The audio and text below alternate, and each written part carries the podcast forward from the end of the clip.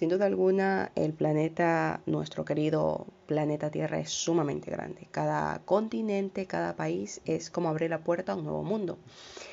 El protagonista de nuestro podcast del día de hoy va a ser Nueva Guinea, que es una isla al norte de Australia. Eh, y se preguntarán por qué tan lejos, ¿no? Porque el día de hoy vamos a hablar en este podcast acerca de la desaparición trágica de Michael Rockefeller en Nueva Guinea. Bienvenidos a este podcast de Fabio Darson Plus y espero que les guste. El día en el que desapareció de manera trágica, eh, Michael Rockefeller, el 18 de diciembre de 1961, tenía 23 años. Bisnieto del magnate petrolero John D. Rockefeller e hijo de Nelson Rockefeller, futuro vicepresidente de Estados Unidos. En ese entonces, Michael, que había estudiado antropología, era un gran amante de la naturaleza y sin duda alguna un apasionado de la cultura de las tribus de Nueva Guinea. Decidió a no seguir los pasos pues, de su familia en los negocios y la política y el joven se embarcó en una aventura que le acabaría costando la vida. Lucía gafas de pasta negra, algo que estaba muy de moda en los años 60, una barba de varios días y tenía, a pesar de su juventud, unos incipientes entradas que trataba de disimular peinándose de lado. Michael Rockefeller, poseedor de una de las mayores fortunas del mundo y sin duda alguna podría haber sido un futuro vicepresidente o presidente de Estados Unidos, era un joven educado y culto que parecía dirigirse sin ningún género de duda hacia lo más alto. Pero Michael, como les dije anteriormente, no estaba interesado en la política ni en los negocios. Su carácter era distinto. Graduado por la Universidad de Harvard en arqueología y economía, lo que realmente le gustaba al Benjamin de la dinastía era la aventura, viajar a los lugares más lejanos y exóticos del planeta en búsqueda de lo desconocido. Entre sus principales objetivos expedicionarios se hallaba el estudio de una tribu que habitaba en la remota región de Papúa Nueva Guinea, denominados los Asmat, y traer consigo alguna de las bellas artesanías elaboradas por ellos, para alimentar las vitrinas del Museo de Arte Primitivo de Nueva York, que fue fundado años atrás por su padre. Pero Michael nunca regresaría de aquel viaje. Al día de hoy sigue siendo un misterio la desaparición de Michael Rockefeller en las frondosas selvas de la costa sur de Nueva Guinea, aunque la versión más extendida es que se ahogó en 1971. el periódico español ABC publicó que el heredero de los Rockefeller en realidad había sido devorado por los caníbales. De hecho, la historia de su, misteriosa desaparición se hizo tan popular que se llegó a estrenar una obra de teatro sobre el tema. Se publicó también una novela e incluso se hizo un programa de televisión en la década de 1980, presentado por el actor Leonard Nimoy. Michael Rockefeller nació el 18 de mayo de 1938 y desde su más tierna infancia el niño ya destacaba por sus grandes aptitudes por los estudios, pero a diferencia de otros miembros de su familia, Michael tenía otras aspiraciones, como lo dije anteriormente. Como miembro de la dirección del museo fundado por su padre, cuando creció Michael se había mantenido en contacto con Adrián Herbrands, subdirector del Museo Nacional Holandés de Etnología, quien había empezado un trabajo de campo en Asma, que sería su último lugar de donde, donde se lo vería con vida. Una región, como dije anteriormente, de Nueva Guinea, donde vivían tribus de cazadores recolectores que producían unas tallas de extraordinaria belleza. A pesar de que la región ya había sido visitada en la década de 1950 por misioneros holandeses, aquellas tribus enfrentadas entre sí en violentas guerras triviales, eh, cuyo objetivo era la caza de cabezas del enemigo y también el canibalismo ritual, no estaban habituadas a ser habitadas por occidentales, este país es salvaje y de alguna manera más remoto de lo que he visto antes, escribía Michael en sus, libros eh, que tenía de que tenía como sus diarios de, aventuras, digamos así, ¿no? sus diarios de misiones. Michael Rockefeller regresó a Estados Unidos fascinado por aquella tribu por muchas razones, pero posiblemente lo que más le atrajo su atención eh, fueron los objetos de artesanía, como mencioné anteriormente, que encontró allí, muchos de los cuales pues quería él reunir. Sus notas de campo revelan el interés cada vez mayor que el joven explorador sentía por el arte y las costumbres de estas tribus Por ese motivo, Michael decidió regresar nuevamente y pronto y planteó una segunda expedición con objetivos de temas de investigación y un criterio para la variación del estilo ¿no? de la investigación. Él quería publicar libros sobre el tema y montar también mayores exposiciones de arte de, de esta tribu de los Asmat, pues que nunca llegó a organizar.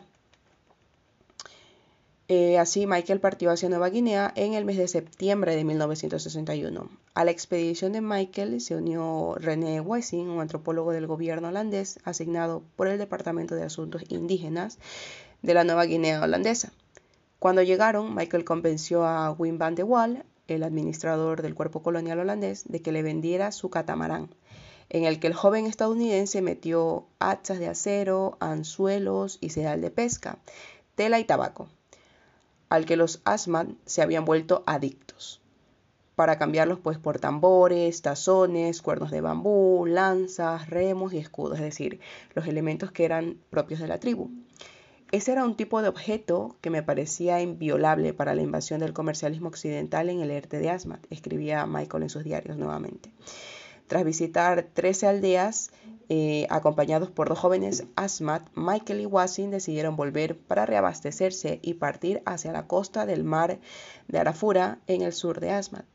Aquella pues era una zona bastante desconocida y salvaje, aunque había también alguien que sí lo conocía en profundidad, el sacerdote Carnelius Van Kessel, con quien Michael tenía la intención de entrevistarse.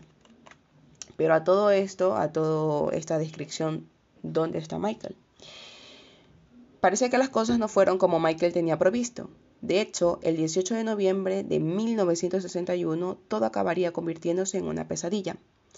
Mientras él y su acompañante cruzaban la desembocadura del río Pets, las mareas y los vientos provocaron grandes olas que ahogaron el motor de la embarcación, la cual volcó. Mientras los dos hombres se agarraban con desesperación a los restos de su embarcación para no ahogarse, Michael tomó la trágica decisión de ir él solo en búsqueda de ayuda, según informó el diario ABC en su crónica de aquella época. Wassing, etnólogo de la Universidad de Leiden, dijo a los que le recogieron que Rockefeller abandonó por la mañana el prao, que era la embarcación característica de Malasia, en el que habían estado a la deriva, en el mar, tras haber improvisado una balsa con bidones vacíos.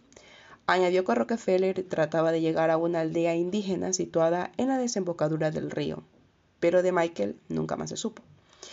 Mientras la búsqueda de este se aceleraba, Nelson Rockefeller llegó a Merauke, a 240 kilómetros al suroeste de Asmat, entre una nube de periodistas que iban a cubrir la extraña desaparición del hijo del multimillonario estadounidense. En su primera declaración, nada más bajaron del avión, Rockefeller afirmó con un semblante sombrío que dudaba que él pueda ayudar en algo en la búsqueda, pero que confiaba en encontrar a su hijo sano y salvo. Sin embargo, partió junto a una de sus hijas, Mary, que era la hermana gemela de Michael, para unirse a las tareas de búsqueda y rescate, aunque sin éxito alguno. El 24 de noviembre, el ministro holandés del Interior declaró al The New York Times que ya no existía ninguna esperanza de encontrar a Michael Rockefeller con vida. No había remedio. El destino del joven explorador estaba sellado. Dos semanas más tarde, a su pesar, el gobierno holandés canceló la búsqueda. No sería hasta 1965 cuando se empezó a especular con una hipótesis bastante macabra. Se pensó que el destino de Michael habría podido ser mucho más trágico de lo que pues ya de por sí era. Wim van de Waal, el administrador holandés que le había vendido la embarcación, muy afectado por lo que había sucedido, decidió investigar por su cuenta, con el objetivo pues de averiguar cuál había sido el verdadero destino final del joven estadounidense. Van de Waal se dedicó durante tres meses a interrogar a varios miembros de la tribu Otjanebs, una tribu pues bastante desconocida y de la que en aquel momento se tenía muy pocas noticias. Tras su investigación, que fue muy compleja y llena de dificultades, Van de Waal regresó con una gran cantidad de restos óseos, cosa que puso en conocimiento de sus superiores, según informó, ese macabro hallazgo confirmaba que Michael había muerto a manos de esa tribu y que había sido devorado tras su captura. Pero el tema era muy delicado y se decidió a no remover más aquel espinoso asunto. El gobierno holandés prefirió dar por buena la teoría de que pues Michael Rockefeller había muerto ahogado cuando volcó su embarcación, Así el misterio sobre el destino del joven explorador perdura muchos años después. De hecho, la truculenta y oscura historia sobre, este canibalismo ritual que ha rodeado desde siempre la desaparición de Michael Rockefeller nunca ha podido ser ni confirmada, ni tampoco desmentida. Pero en realidad sería que se comieron los Asmat a Rockefeller. El, el periodista estadounidense especializado en tribus de Papúa Guinea, Carl Hoffman, fue el que se hizo cargo de darle consistencia a esas teorías sobre la antropofagia, sufrida por el joven heredero. En su libro Savage Harvest, a Tales of Cannibals, eh, él comenta que pues, eh, la cosecha salvaje que, llega a envolver esta historia de caníbales eh, o colonialismo de caníbales y, la y, la trágica pues, búsqueda del arte primitivo por parte de Michael Rockefeller fue lo que sin duda le costó la vida. En este libro publicado en el 2014, Hoffman relata en base a testimonios de religiosos y personas que vivieron con los Asmat en tiempos de la desaparición de Michael, que lo que pudo suceder al hijo menor de Nelson Rockefeller fue pues que él habría llegado justamente a las costas donde vivían estas tribus en el momento menos indicado. Según lo que narró Hoffman en su libro El hijo de Nelson Rockefeller, arribó el 19 de noviembre de 1961 y presuntamente pues los Asman habían tenido una batalla en esa época con holandeses, en el que murieron cuatro líderes tribales. Y se supone que ejercieron con Michael, un hombre blanco, en pues obviamente no, pues, su venganza. La hipótesis de que el joven haya sido víctima de canibalismo nace de varias confesiones de algunos miembros de la tribu de Tobias eh, que era un antropólogo que había convivido con estas personas. Lo cierto es que pasaron más de 50 años al día de hoy el misterio de Rockefeller sigue más vivo que nunca. ¿Qué habrá pasado con él? ¿Fue sin duda alguna víctima de canibalismo? ¿Desapareció en el accidente y murió producto de ahogamiento? Al día de hoy sigue siendo una de las grandes eh, de los grandes misterios sin resolver a pesar de que proviene de una familia multimillonaria que recursos para buscarlos no lo faltan pero sí es verdad que hay un punto en donde el dinero no vale nada en estas tribus, sin duda alguna inhóspitas, inhabitadas por la civilización, eh, no contactadas, o, sin duda alguna la selva es un mundo más anexo al nuestro, donde el dinero y el poder o la jerarquía de la sociedad no vale nada. ¿Qué creen ustedes? Víctima de canibalismo, producto de ahogamiento, aunque hay otra teoría también que dicen que se lo comieron los tiburones eh, al volcar esta, eh, su embarcación en, en el mar, ¿no? Queda a criterio de ustedes. Espero que les haya gustado este podcast y ya nos veremos pronto con otro próximo. Recuerden también que nos pueden escuchar por la red de podcast de sospechosos habituales.